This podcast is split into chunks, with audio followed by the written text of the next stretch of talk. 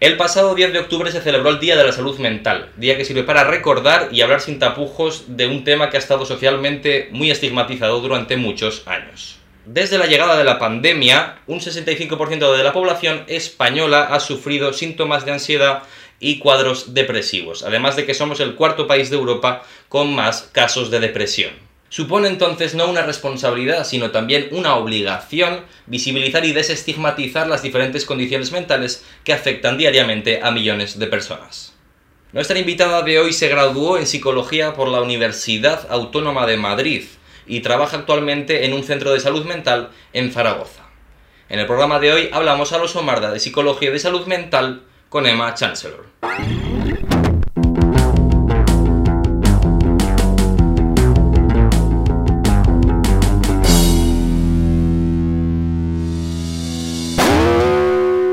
Antes de comenzar, recordaros que si estáis viendo este programa en formato vídeo, también podéis disfrutarlo en formato podcast en las principales plataformas, iBox, Spotify o Anchor. Y si en cambio ya lo estáis viendo en formato radiofónico, también podéis disfrutar de él en formato vídeo buscando en YouTube el canal Enfant Terrible. Dicho esto, doy mi especial bienvenida a nuestra invitada de hoy, Emma Chancellor, y te la doy, como no podía ser de otra forma, con la ámbar, la cerveza de la tierra. La mejor.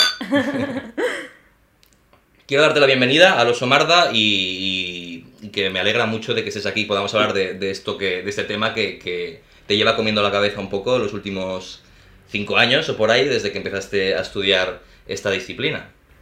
Pues sí, desde luego es una disciplina bastante, bastante compleja que a medida que vas profundizando más en ella, pues te van surgiendo cada vez más curiosidades, entonces es un empezar y nunca acabar en, en aprender y, pues también en ver un poco lo que pasa en la sociedad, observar y ir identificando cosas. ¿no? Ya empezamos con la primera pregunta.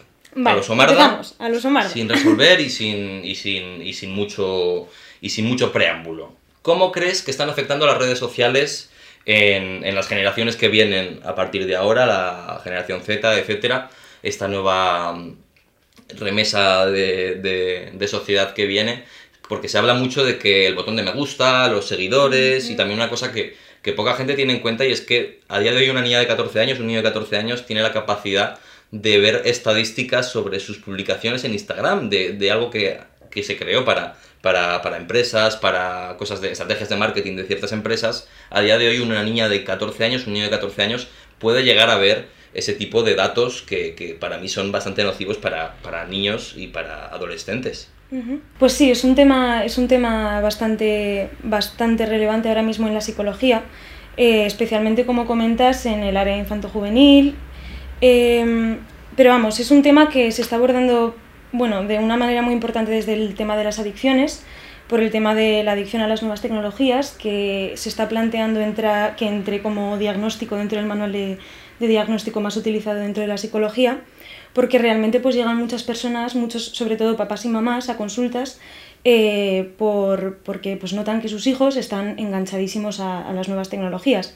Y eso es una problemática, pero más allá de eso, las redes sociales, ¿no? que es principalmente lo que usan los adolescentes, eh, pues afectan a todo, afectan a nuestras expectativas sobre nuestro cuerpo, sobre nuestra personalidad, sobre cómo deberíamos ser, eh, pues muchas preocupaciones que realmente no están realmente relacionadas con la vida real ni con pues lo que un niño de hace 50 años se pudiese preocupar en su día a día, ¿no? sino por cosas que están en una red que realmente pues la importancia es la que, la que uno le quiera dar. Yo lo que veo también es que el tema de, de que en realidad a lo que les preocupa a los niños no sea tanto su, su lo que piensan los demás, sino lo, lo, que los números. O sea, realmente son adictos a, a, a, términos mm. realmente numéricos o que están en, en un, en un disco duro, ¿no? O sea, que veo preocupante el hecho de que puede ser que, que niños que no tienen amigos se preocupen por una red social mm. que les haga eh, pensar que, que, la gente tiene una visión nociva sobre ellos por, porque no llevan cierta vida o porque tal. O sea, yo veo que los efectos, bueno, y de hecho hay un, documental que, que, está saliendo mucho ahora, se está circulando mucho, que es de Netflix, el del dilema de las redes, que cuenta que, que las cifras de suicidios en adolescentes y, mm. y las cifras de, de, depresiones han subido mucho en Estados Unidos debido a, a los factores de, de, de, red social. Más allá de eso, eh, también es verdad que hay chavales que al parecer están encontrando mucho como su espacio dentro de las redes sociales. Es decir, por un lado está ese aspecto negativo de que, de que pues eso, puede llevar a algo como el ciberbullying, que puede ser algo muy dañino para un adolescente, pero por otro lado, adolescentes que a lo mejor en, en su red social, en, en el colegio o, en, en la realidad no encuentran un espacio seguro, lo encuentran dentro de las redes sociales. Entonces se refugian en eso para, pues, para conectarse con otras personas, encontrar amistades a través de las redes, para identificarse, para tener una identidad. Entonces, eh, digamos que es una, es una cosa como entre negativa y positiva un poco por eso, ¿no? Porque da espacio a todo el mundo en un espacio como muy seguro, porque tú puedes subir las cosas cuando quieres. Es como que tienes mucho más control, pero al mismo tiempo, eh, claro, te expones a los comentarios de todo el mundo, eh, estás pues enganchado a saber qué comenta este, qué comenta el otro, cuántos likes recibo, y es una cosa además eso como muy, lo que tú dices, ¿no? Como muy de datos, muy muy poco real. Muy estadística, muy, muy, estadística, muy matemática realmente. Hmm. Y además, o sea, que en realidad no todo es tan malo como, como parece, ¿no? O sea, como nos quieren vender. Has hablado además de, de, que la pandemia ha afectado mucho al ciberbullying durante, durante este periodo. ¿Cómo crees que, que, que, puede afectar el coronavirus en, en términos psicológicos al, al, ser humano después de este periodo que ha sido un poco, digamos, novedoso para nosotros? ¿no? ¿Cómo, cómo ha afectado esa enfermedad global, ese periodo de encerramiento, no sé si lo he dicho bien, pero encerramiento, vaya, que nos han encerrado sin más, sin más problema, ¿no? Que, no sé, que nos hayan encerrado, el que estemos continuamente expuestos a muertes, a números de muertes, a números de contagios mm. y a, pues, a colapsos sanitarios. ¿Cómo crees que va a afectar esto al futuro? Hombre, desde luego, eh, gracias a la, a la, pandemia, al final, eh, o sea, gracias a, quiero decir, eh, la salud mental, como has dicho en la introducción, siempre ha estado bastante estigmatizada y es un tema del que nunca se ha hablado. Y ahora, a partir de la pandemia, eh, al parecer ha habido como una especie de, pues de, de, brote de interés por parte de las personas en el tema de la salud mental. Muchas personas hablando de lo, la importancia de recibir, por ejemplo, pues terapia psicológica o de cualquier tipo, ¿no? pero asistencia a la salud mental, de hablar sobre los problemas precisamente porque han estado a flor de piel ahora mismo en, durante, la, durante la pandemia y bueno, el tipo de problemas que se están sufriendo son, pues, son, no se puede hablar de un tipo, ¿no? Porque hay personas que a lo mejor pues, sufrían adicciones, sus adicciones han, se han visto incrementadas durante la pandemia. Eh, por supuesto, los eh, las personas que, que, tienen dificultades en las relaciones sociales, obviamente el, eh, la pandemia, al estar encerrado, hace que te encierres todavía más, pues personas, la agorafobia, ¿no? el, el tema de poder salir. Entonces es como que esto está también relacionado con las redes sociales precisamente por el tema del teletrabajo, por todo. O sea, nos estamos convirtiendo un poco, en parte por la pandemia, pero en parte por la evolución de la sociedad a algo tan individualista, pues en un poco en, en, robots, ¿no? Que estamos todo el día hablando con maquinitas y que cuando estamos tristes pues nos ponemos una serie o nos comemos una bolsa de patatas lice, pero, pero no hablamos con, con, a lo mejor con nuestro vecino si le vemos mal o con nuestros, con nuestros compañeros, no estamos encerrados en nosotros claro, claro. mismos. Además, para, incluso para la gente mayor, que es como mis, mis abuelas, era como que, no, que les decían videollamada y decían, pero es que estoy hablándole a una televisión y, sí. y como narices me, me, me, como que en esta televisión están mis, mis, mis hijos hablándome conmigo. O sea, que realmente es como eh, afectado realmente a, todo el espectro de la sociedad, todo este tema, pero es verdad que, claro, había gente que ya patologías que es que, por ejemplo, la agorafobia también se habrá quedado agorafobia, se habrá de eso, pero la gente que ya tenía agorafobia se habrá complicado mucho más. Entonces, creo que es, es, de las cosas que más puede afectar. Es que es similar, yo creo que igual no tanto porque las guerras actual, an, anteriormente eran muy, muy duras a nivel psicológico, pero casi ha sido una guerra del siglo XXI el encontrarnos con algo así, a nivel psicológico, quiero decir. Sí, desde luego, y sobre todo, bueno, si hablamos sobre trastornos de tipo depresivo ansioso, eh, el hecho de estar en casa pues ha afectado gravemente pues a, a, a personas de todas las edades. O sea, si hablamos, por ejemplo, de niños, eh, la falta de socialización, por ejemplo, eso va a producir un grave, un grave bache dentro de su desarrollo. O sea, aunque ahora mismo igual no nos damos cuenta, porque la pandemia ahora mismo estamos en el momento de qué va a pasar, ¿no? ¿Qué va a pasar dentro de un año? O sea, ¿qué, qué consecuencias va a tener esto a largo plazo? Y las consecuencias psicológicas van a ser claras y, y, no solamente en unos pocos, ¿no? En esas personas que eran depresivas ya de antes o esas personas que ya se quedaban en casa, ¿no? Sino a todos. Nos va, a todos nos va a atravesar esta situación a nivel mental. Ahora que, que, se ha puesto sobre la mesa el término de pandemia, el término de epidemia, el término de enfermedad global, ¿Tú crees que, es que esto lo, he escuchado muchas veces de, que se viene, antes de la de, del coronavirus, se decía que se venía la pandemia de, los, de las condiciones mentales, de la ansiedad y de la depresión. ¿Tú crees que realmente va a llegar a eso, por lo menos en, el, en, en, en la zona occidental, de que llega, pueda llegar a ser? Porque claro, los datos de, que hemos dicho al principio, de 65% de la población tienen cuadros ansiosos o depresivos, realmente es muy significativo de que, joder, o sea, se ha, desatendido mucho la salud mental durante muchos años y ahora es que igual te viene de frente un problema muy grave sanitario que también es, aparte del coronavirus, eh, las condiciones mentales o, los problemas mentales.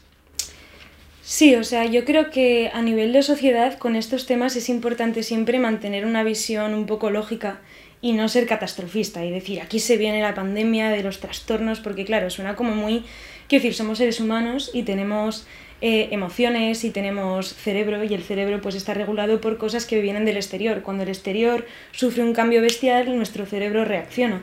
Y obviamente pues sí, se viene encima una... pues problemas, pero a nivel, a nivel emocional y psicológico, pero a nivel o sea, es, es, un poco difícil de controlar eso cuando hay tantos problemas económicos, cuando hay tantos problemas sociales. O sea, todo viene un poco de la mano, no van solos, por así decirlo. O sea, hablar de una pandemia de las enfermedades mentales... Sí, pero es precipitado. Es un poco precipitado. O sea, habría que hablar un poco también de todo lo que está pasando para que eso ocurra. O sea, no va solo. Va unido a todos los problemas que está acarreando algo como la pandemia, que es que, por ejemplo, las frustraciones por la economía, obviamente, claro, pues producen mucho estrés y, se puede hablar, por ejemplo, pues igual de un, de un, cuadro de ansiedad en algunas personas. También esto va muy unido al diagnóstico, es decir, por ejemplo, decir un 65% de, la, de las personas tienen un cuadro de... A ver, quiero decir, eh, al final el tener una sintomatología, eh, obviamente los diagnósticos sirven y se, pueden, se puede utilizar esa sintomatología para poner un nombre a algo y utilizar eso para, para tratarlo. Pero lo que quiero decir con esto es que los diagnósticos tampoco nos pueden servir para, para, hacernos una idea de que ahora pues todo el mundo tiene depresión porque todo el mundo pues yo qué sé, está triste y, le cuesta socializar y tal, que a lo mejor esos son los criterios del DSM5, que es el manual de diagnóstico. Entonces, bueno, yo creo que obviamente es un momento un poco traumático en la sociedad por el momento que es, pero, pero creo que hablar de algo así como una pandemia de las enfermedades como que va a crear como todavía más una preocupación demasiado excesiva, como si fuese una especie de hipocondria social. Y tampoco creo que eso sea lo adecuado. O sea, creo que tenemos las habilidades para afrontar las situaciones. O sea, yo creo que el ser humano es muy, muy fuerte y muy resiliente.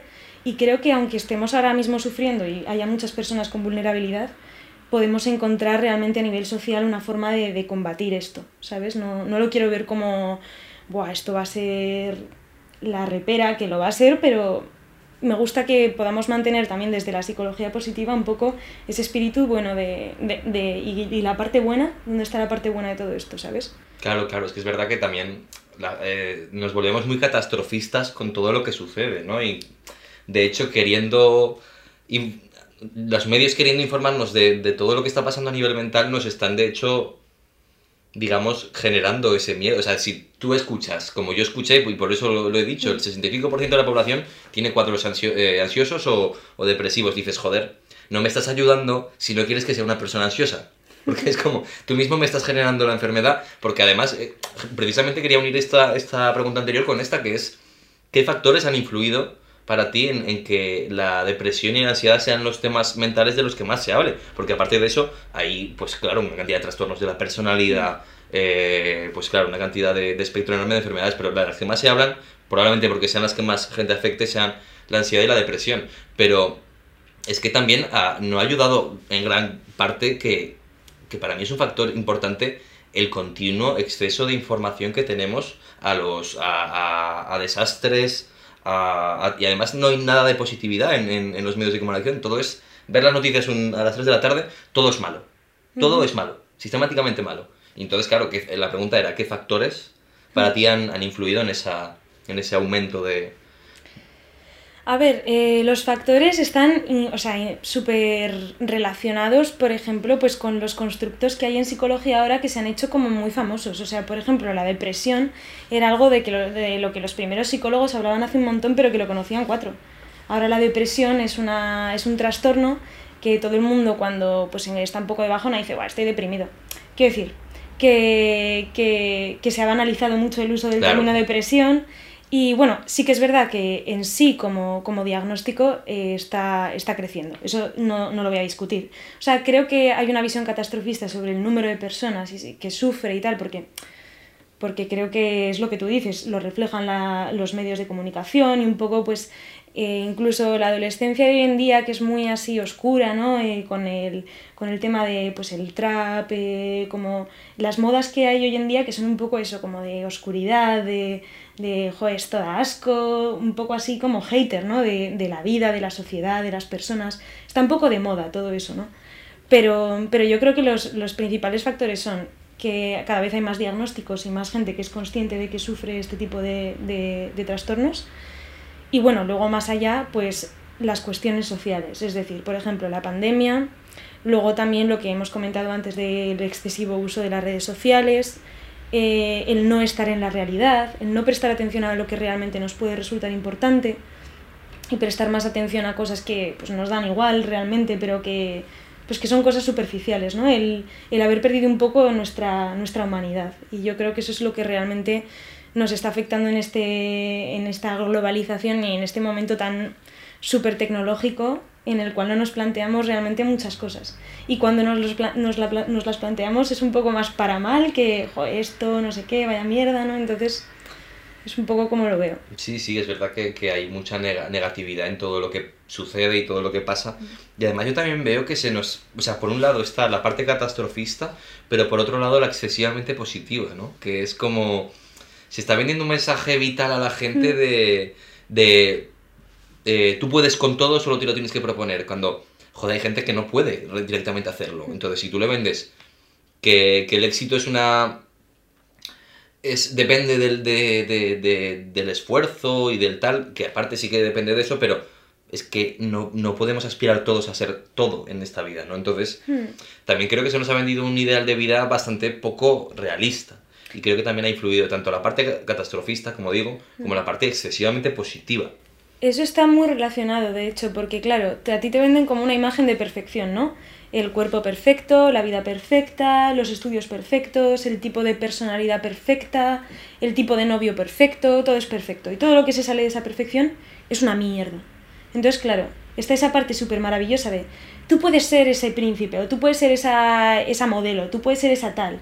Pero no, o sea, realmente no eres ese príncipe ni, ni esa modelo y no pasa nada, tú eres quien eres y, y ya está, ¿no? Sí, y no es tan catastrofista, pero está ese punto de decir, Que es realista, Sí, o sea, al fin y al sí. cabo realismo. Además es que, no sé qué fue hace poco, María Pombo creo que fue, que, que salió hablando de, precisamente de la salud mental, que es una chica como que el modo influencer de ver la vida siempre ha sido happiness, ¿no? O sea, todo positivo, todo Mr. Wonderful. Y ella creo que salía diciendo que tenía eh, condiciones mentales que, que tal, entonces claro, eh, vi que realidad algo positivo en, en- en- en que alguien así se mostrara como, joder, eh, realmente lo he pasado canutas yo también, que estoy todo el día eh, mostrando la felicidad, ¿no?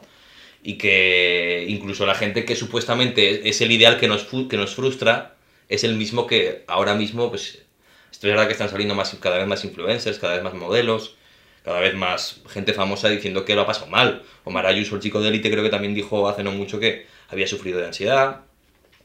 A mí me parece un paso, un paso por lo menos significativo. desde luego la visibilización es el primer paso para prácticamente la solución de cualquier problema social. O sea, sin visibilización no hay pasos eh, a seguir, ¿no? Pero lo importante también es que después de esta visibilización realmente se haga algo. Es decir, si María Pombo, no quiero hablar sobre ella porque, pues, no sé, pero bueno. Yo tampoco sé Sí. nada de su vida, o sea, realmente, si una- realmente vi como que había hablado en un Sí, vídeo sí. de la salud mental y dije, bueno, supongo que no, no dirá sois unos mierdas los que sufrís de depresión. Claro. Entiendo. Quiero decir, pero si una persona que, que es una persona influencer, ¿no? Que, que tiene un montonazo de seguidores y tal, eh, habla, visibiliza, por ejemplo, un- una condición mental y sabe, por ejemplo, que igual está relacionada con determinados temas concretos, jolín, pues eh, luego mantente firme, ¿no? O sea, quiero decir, es, un- se está visibilizando, pero creo que tampoco se está tomando luego la... la, Claro. la- o sea, luego igual sigue publicando lo mismo que ha publicado Sí, siempre. que vuelve- tiran la piedra y esconden la mano. Sí, ¿no? exactamente. Un Vuelve de- un poco a su mundo de felicidad, de voy a enseñar esto porque al final eso que me está dando pasta, al final esto es lo que me está funcionando, claro. vender esta imagen de perfeccionismo. No estoy hablando de ella, no tengo ni idea de ella, yo no soy muy de ver esas cosas, pero, o sea, de Yo tampoco, utilizar Instagram tampoco ni las de- redes ni nada, pero quiero decir que, que nos falta, yo creo, un poco el, el ser consecuentes, ¿sabes? El actuar. O sea, es Sí, como claro. eh, la teoría la estamos empezando a ver, pero la práctica, ¿dónde, es- dónde está? ¿Sabes? Nos O sea, falta que es que realmente es jodido, pero es fácil Mm. decir, lo he pasado muy mal por, por depresión en un momento de mi vida, pero ya sigo con, Mm. con toda esta mierda que está alimentando también la depresión de otra gente, ¿no? O la ansiedad de otra gente. Entonces sí que es cierto que, que ya que se pone alguien a visibilizar algo, que, que siga y que, y que lo dé todo por eso, porque a mí me parece una causa súper buena y súper necesaria el, el hecho de tomar las riendas de este problema que es social, que es global. O sea, y me parece una labor social bastante importante a día de hoy. ¿Por qué crees que está tan estigmatizada la visita al psicólogo, la psicoterapia, no? ¿Por qué crees que, que cuando alguien te dice, o a la gente le dicen, voy al psicólogo, la gente históricamente lo ha visto como un loquero, ¿no? Como te está tratando algo preocupante, ¿no? ¿Crees que, que- que ese estigma está destinado a cambiar por fuerza mayor? Porque igual acaba siendo sanidad pública la psicología de forma... Eso lo veo Gradual. lejos, lo veo lejos, lo veo muy lejos. Pues es una buena pregunta. Yo de hecho eh, creo que esto es algo que viene como un poco muy unido a nuestra forma de ser como, como a nivel cultural eh, y que lo hemos estado arrastrando durante muchos años, esta idea de que una persona que, que es capaz de solucionar sus propios problemas es una persona inteligente, una persona fuerte, eh, una persona que vale y una persona que sin embargo necesita ayuda, necesita de los demás para solucionar sus problemas, es una persona más débil, es una persona igual loca o es una persona... Se le van empezando a atribuir palabras, ¿no? Palabras negativas. Entonces esto de ir a- al psicólogo es un poco, necesitas ir a alguien para hablar con esa persona y que te ayude a solucionar tus movidas. Es como un poco, a ver, solucionala tú solo, ¿no? O sea, esa es un poco Claro, la idea. claro. De hecho, eso viene muy... está muy unido pues a la... A la a la cultura un poco pues de sobre todo yo creo que de los hombres de, de los siglos pasados no que para ellos la fortaleza estaba muy basada en el silencio en el no decir no en, En la el comerte seriedad, un poco, en el comerte un comerte tus poco cosas tus mierdas, ¿no? y, y guardarlas. Entonces, más allá de eso, luego, aparte, ¿no? Si- sin hablar de algo tan sociológico o cultural, eh, es verdad que el hecho de ir, ir al psicólogo está considerado como eh, si tuvieses como un problema mental súper grave y, y tuvieses problemas que no tienen los demás, sino que eres una persona como muy perturbada o tienes traumas o cuando realmente todos tenemos traumas y todos pues tenemos nuestro nivel de, de pues de particularidad en nuestra forma de ser mental. Entonces, Yo es que he Pues- visto, sí que he visto mucho ese, esa especie de, de algo le pasará si va al psicólogo. Obviamente a, a todos nos pasan cosas, quiero decir, que sean motivos o no para el psicólogo lo decide cada persona en realidad. Pero el hecho de, oye, esta persona, creo que me enteré de que está yendo al psicólogo, algo le está pasando. Y es como, sí, a ti algo también te pasará, supongo, ¿no? Y es como, algo le estará, ese algo le estará pasando siempre es como, algo hay en su cabeza que no funciona bien y que le Sí. está, y que le está metiendo en un hoyo, ¿no? Y, y ten cuidado con, con esa persona. Yo sí que lo he visto mucho, creo que tal vez menos, o sea, cada vez me- menos, cada vez hablas con más gente que, que va al psicólogo, o es Mm. que directamente nadie puede mostrarse en contra porque siempre en todos los grupos va a haber por lo menos una persona, creo yo, que Mm. alguna vez ha acudido a un, aunque sea una visita a un psicólogo, a un psiquiatra o, o han seguido de verdad una psicoterapia. O sea que yo sí que creo que cada vez va a estar necesariamente más desestigmatizado la visita porque es que el que lo vaya a criticar o lo vaya a estigmatizar va a ser el único y van a acabar estigmatizándolo a él, ¿no? Claro. Entonces lo veo Sí. necesariamente así. Y también viene muy unido a lo que hablaba antes sobre el modelo médico que ha seguido la psicología en los últimos años, eh, sobre pues eso, los diagnósticos, ¿no? En plan, el hablar de trastornos en vez de hablar pues de la personalidad o eh, la mente como una especie de cuestión dimensional con muchísimos factores que a veces cuando no se adapta a la sociedad pues puede, producir lo que se llama un trastorno, ¿no? Porque no te estás adaptando. Y realmente, pues la psicoterapia te ayuda un poco a encontrar, jolín, ¿por qué no me estoy adaptando? O la psicoterapia ayuda a explorarse a uno mismo, a conocerse, a entenderse, y por eso yo creo que también está empezando a ganar un poco más de espacio ¿no? en, en, en, en los grupos, en las personas, porque al final como tenemos tantas crisis identitarias en este momento, estamos todos tan perdidos un poco por el tema de las redes sociales, por el tema de, pues, pues yo qué sé, la pandemia, por, por el, el cambio de la sociedad. Al final la sociedad está cambiando muy rápido. Entonces esto de, de la psicoterapia yo creo que está siendo un poco mejor acogido por las nuevas generaciones porque estamos perdidos en, en, el mundo. O sea, hemos perdido el contacto con, con, un poco con la naturaleza, ¿no? Con el, con, con, lo real del mundo y estamos un poco como diciendo, bueno, pero ¿qué es esto? ¿no? ¿Qué, qué hago yo aquí? ¿Quién soy?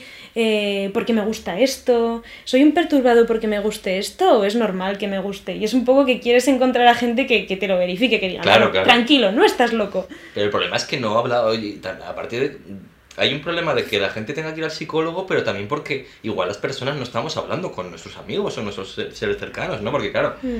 Si tú dices, yo me he encontrado amigos que, que, que, pues que tienen mucho cuidado al decir las cosas, luego las hablas y a que tú también haces lo mismo y se quedan como sorprendidos de coño, no soy la única persona y dices, joder, igual es que nunca lo hemos hablado, ¿sabes? Uh -huh. Y el tema de que necesitamos ir a una persona que, para mí la psicoterapia es eh, autoconocimiento, y racionalización y gestión de problemas. O sea, me parece que para mí personalmente es lo que se ocupa a grandes rasgos para gente igual sin un problema muy, muy grande de, de, de mental, un trastorno muy grande, ¿no? Mm. Muy, o muy desarrollado, ¿no? Y, sí.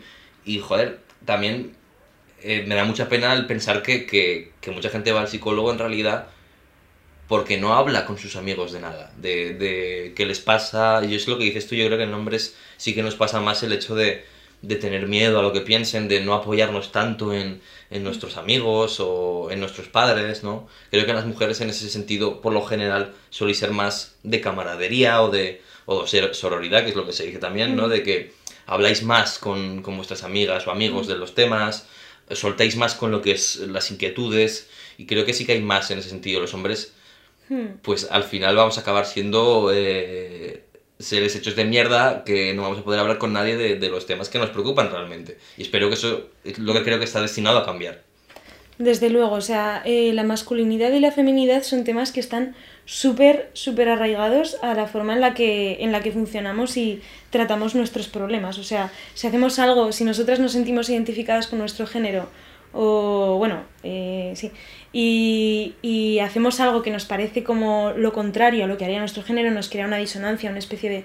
Entonces, para lo que hablaba antes, un hombre que está supuestamente obligado a, a gestionar sus problemas, porque eso significa ser fuerte, ¿no? Eso significa ser una, una persona válida, eh, pues claro, el abrirte y el decir, joder, esto me está jodiendo, esto me resulta muy difícil de entender, no estoy pudiendo gestionar tal situación, eh, el hecho de que, bueno, por ejemplo, este amigo que está dejando de quedar conmigo últimamente porque está todo el día con su novia, por ejemplo, eso no se lo cuentas a nadie, ¿no? O sea, lo llevas por dentro y es algo que, que te genera pues emociones pues igual profundamente negativas y tú pues sigues con ello para adelante y al final, claro, son un cúmulo de cosas. Claro, yo creo que se crea un cúmulo de mierda además hmm. que luego sale de la peor forma. Yo creo que lo que Exacto. tiene la psicoterapia es que te ayuda a, a, si me pasa esto, te lo puedo decir y, joder, que no solamente tengo que hablar con una psicóloga, sino que a mi colega le puedo decir, mira, tío, me molesta mm. que hayas dejado de quedar conmigo porque quedes con, mm. con tu novia, que me parece estupendo, sino que puedas equiparar las dos cosas. Y entonces es como, hasta entonces te has, te has comido toda la mierda y cuando llega el peor momento la vas a soltar de la peor forma posible, porque eso es lo que nos pasa sí. a, a, muchos hombres, a muchos hombres de que eh, como nos guardamos nuestras mierdas, luego las soltamos y se las metemos dobladas por otros temas, ¿no? Y, y, eso me parece súper súper bueno, no solo tener una tener la persona especialista que te ayude, pero que esa persona te ayude también a que en la vida real tú sepas gestionarlo solo. Uh -huh. Es un poco creo el objetivo. Es el objetivo. Ese es el principal objetivo, sí. Pues vamos con otra pregunta que, que va a parecer muy obvia, pero tiene su miga.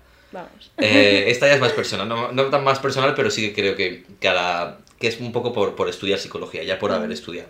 ¿Crees que te ha hecho, el de estudiar psicología, crees que te ha hecho cambiar el modo de ver a las personas? Es decir, obviamente sí, pero me refiero más del sentido de analizar más a las personas con las que ya te conoces de toda la vida o ser capaz de por qué está reaccionando así cada uno, ¿sabes? Como, eh, digamos, verlo de una forma de, vale, a esta amiga ahora... Sí, psicoanalizar, ¿no? Decir, eh, esta persona la entiendo porque hace esto y antes no lo entendía, muy bien, muy bien, tal, o, incluso decir, saber por dónde puedes ir tú para, sabiendo cómo es, digamos, moverte, ¿no? Sí, bueno, a ver, eh, cuando yo creo que la gente se mete a psicología en general, se mete por algo. Es decir, uno no empieza a estudiar a los 17, 18 años que acabas de terminar el instituto, una carrera en la cual sabes que vas a estudiar al ser humano sin tener ningún interés en tu propia persona, porque al final somos bastante egocéntricos en general, o tener interés en las personas que te rodean y en saber por qué coño hacemos lo que hacemos o por qué, pues, en, por qué, el porqué en general de, de nuestra forma de ser, ¿no? Entonces, claro, cuando entras en una carrera así, con la curiosidad que tienes, pues obviamente vas aprendiendo cosas y aunque tú no te des cuenta, vas aplicando esos conocimientos un poco a la vida real. Eh, eso es inevitable en cualquier cosa que estudies, yo creo. Y igual que tú, por ejemplo, que has estudiado filosofía, supongo que también poco a poco irás observando fenómenos que, que vas estudiando en, en la sociedad, en el mundo. Pues en la psicología ocurre un poco lo mismo. Lo que pasa que es verdad que eh, yo, por ejemplo, bueno, pues he estudiado la carrera y demás, no soy capaz igual a veces de poner el nombre a las cosas, pero sí, sí que se me hacen mucho más visibles eh, algunos, algunas cosas que, que, me hacen entender mejor a las personas. O sea, eh, yo qué sé, por ejemplo, pues como he estudiado, por ejemplo, tipos de personalidad, ¿no? factores, rasgos de personalidad, pues igual los puedes ir viendo en las personas. Y a veces es un poco complicado porque yo, por ejemplo, he estado más interesada en temas del apego, ¿no? Y en cómo el apego en la infancia afecta luego al desarrollo. Y entonces empiezas a ver cosas en, en las personas de tu, de tu, familia o de tu entorno que dices, ostras, igual hace esto por esto y entonces está intentando que esto, o igual yo hago esto por esto, ¿por qué lo hago? Entonces, hombre, el proceso de cualquier persona que vaya al psicólogo o de la persona que estudia psicología y empieza a conocer la mente es duro. O sea, no es un proceso de... O sea, en el momento es lento, entonces es relajado, no es que estés sufriendo, pero sí que es verdad que te vas dando cuenta de cosas y a veces es, es complicado. Eh, es complicado gestionar eh, eh, la conciencia sobre las cosas que haces que antes las hacías de forma completamente inconsciente. Claro, claro. Mm por eso iba un poco, porque claro, en realidad todo, es que a cualquier persona creo que estudiando la carrera que estudie le va a cambiar la visión de algo, por lo menos, ¿no? Mm. Porque es, es sencillo y además, pues claro, sobre todo en humanidades te cambia la visión, estudias historia, filosofía, bueno, psicología es más mezcla, De humanidades con, con sanitarios o sabría de salud, mejor dicho, ¿no? Pero que es sencillo que te cambie la visión y si no te la cambias que igual no has estudiado bien la, la carrera. Hombre, la carrera en sí, he de decir que es súper técnica y hay muchas cosas que no te sirven para nada, pero hay partes que sí y sobre todo te vas dando cuenta después. Y también es verdad que quería aclarar que hay veces que la gente piensa que porque hayas estudiado psicología vas a saber que si una persona se rasca el ojo, pues significa que está mintiéndote y que esas cosas obviamente no ocurren. Eso proviene un poco de la rama más bruja de, de todo ese tema de la psicología, que bueno, es súper guay, interesante, ¿no? Un poco intentar hacer asociaciones y tal, pero bueno, no te sirven para nada, ¿no? O sea, hay que decir. Claro, claro. Que sí, hmm. es verdad que parece que, que, cuando alguien estudia psicología, esa persona ya sabe todo lo que estás pensando en cada momento y son eh, personas que saben de telepatía, ¿no? Y hmm. es como, pues me limpio el culo de esta forma y eso significa que, que mi padre abusó de mí sexualmente cuando era crío o algo así. Y es un poco esa visión, pero realmente, claro, luego son personas, sois personas normales que, que sabéis de, de, La cosa es que eso, por disciplina. ejemplo, podría estar relacionado, ¿sabes? O sea, claro, que, en verdad igual lo he dicho un poco... igual te, mi, mi, mi, interés por Freud ha ido como muy pensando ¿Cómo ya... te limpias el culo, ¿Cómo me lo limpio... Pues ayer precisamente con mis amigos estuvimos discutiendo cómo me limpiaba el culo y yo me lo limpio de pie. Hay gente que se lo limpia sentado. Es que esto tampoco... Lo estoy diciendo pues por, por seguir un poco el rollo, pero vaya. Hemos aprendido hoy que limpiarse el culo, eh, depende de cómo te limpies el culo, tu padre ha podido no abusar de ti. Esto no es gracioso, pero lo hemos aprendido hoy en esta charla tan interesante. Bueno, pues Emma Chancellor, Ha sido un placer hablar contigo de, psicología y romper un poco la barrera de ese estigma que estamos hablando todo, el programa de que tiene la sociedad con, con esta disciplina y con, y con la gente que acude a especialistas o, o, con los propios especialistas y que ha sido un placer hablar contigo y, sobre todo tratar de que la gente escuche que, que si padeces depresión, ansiedad, cualquier condición, que no tengas ningún problema en acudir a un especialista y aunque no lo padezcas, que ir a un especialista no significa ni que estás tarado ni que tengas un problema muy, muy grave. Exactamente, eso era, eso era un poco lo que los psicólogos estamos diciendo, eso es lo que se está reivindicando y lo que yo reivindico y, me alegro de haber tenido esta, esta conversación un poco pues para poder decirlo otra vez y que, y que eso, que no pasa nada, que aquí estamos todos para, para ayudarnos y sobre todo los que hemos estudiado para ello, ¿no? Así que es un placer. Y despedirme también de vosotros, ya sea que estéis viéndolo o que lo estéis escuchando, deciros eso, que, que, que si os pasa cualquier cosa no tengáis miedo a hablar con amigos, con vuestros padres, con seres queridos y que estéis dispuestos a recibir ayuda y sobre todo a escuchar también a la gente para que este tipo de problemas no los lleven en silencio la gente y no los llevéis en silencio. Así que lo dicho, saludos a los Omarda y que nos vemos en la próxima con más testimonios y más historias.